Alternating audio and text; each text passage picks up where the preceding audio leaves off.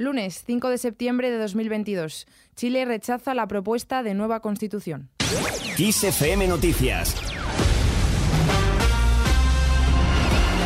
Con un 62% de votos en contra y el 90% de los votos escrutados, la República de Chile ha optado por mantener el texto actual heredado de la dictadura.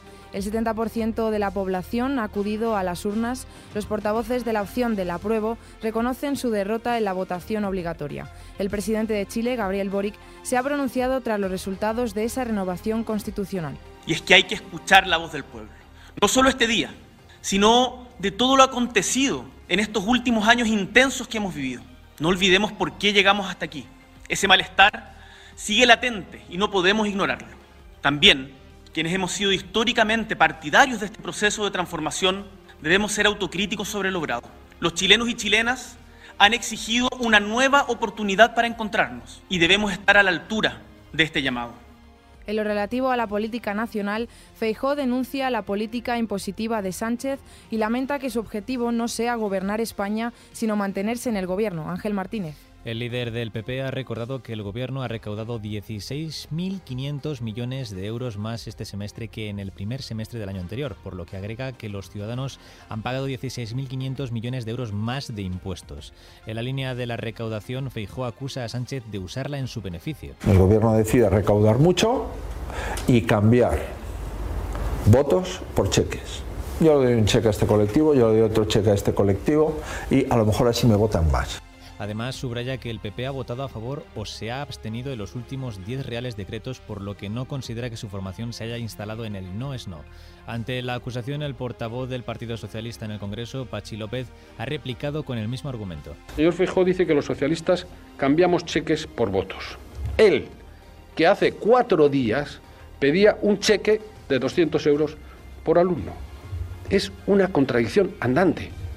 Más cosas, tenso inicio del año judicial, el eterno bloqueo del Consejo General del Poder Judicial y el previsible cambio de mayorías en el Tribunal Constitucional que revisará la agenda social del gobierno de Sánchez, además del polémico recurso del aborto, acaparan la atención del nuevo curso judicial que arrancará con la sentencia de los ERE y la petición de indulto del socialista Griñán y comenzada la extracción de aceite lubricante del buque accidentado. Las labores de bombeo de material contaminante en el buque OS-35, varado frente a Gibraltar tras colisionar el pasado lunes con un barco gasero en la bahía de Algeciras, han continuado la noche de este domingo con la extracción de las 27 toneladas de aceite lubricante que contiene.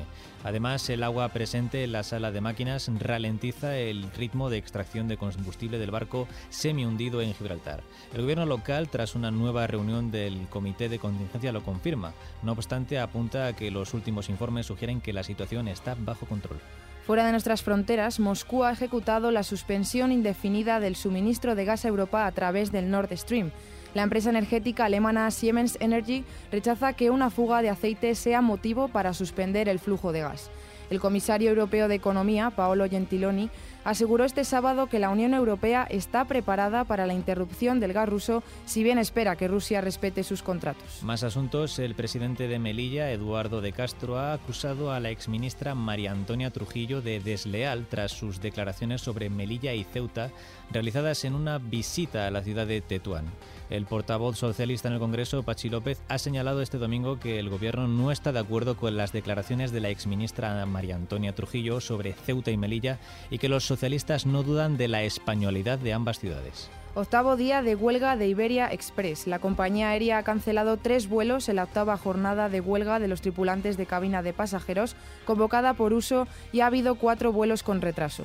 En un comunicado, la compañía ha expresado que la cancelación de los vuelos con destino a Mallorca, Sevilla y Gran Canaria tiene el objetivo de proteger a los clientes en el último fin de semana de la operación retorno. En el ámbito económico, el precio de la luz sube un 26%. La electricidad repuntará este lunes hasta los 242 euros el megavatio hora, según los resultados de la subasta en el mercado mayorista y el ajuste a abonar tras el tope al gas para compensar a las centrales que usan esta materia.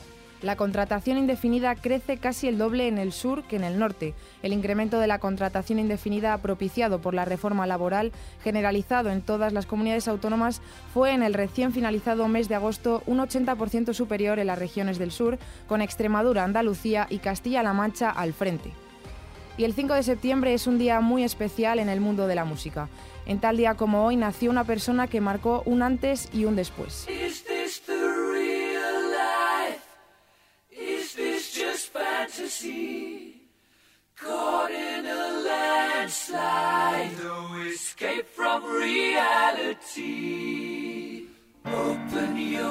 Se trata de Freddie Mercury, uno de los mejores cantantes, para muchos el mejor de toda la historia.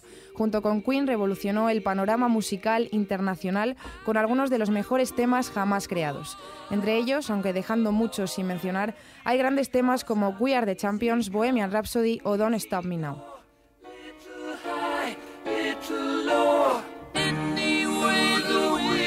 Esta noticia, la cual podéis ampliar en nuestra web xfm.es en el apartado de noticias musicales, nos despedimos por ahora. La información continúa puntual en los boletines de XFM y como siempre ampliada aquí en nuestro podcast XFM Noticias. Con Alberto Vega en la realización, un saludo de Aitana Sánchez y Ángel Martínez.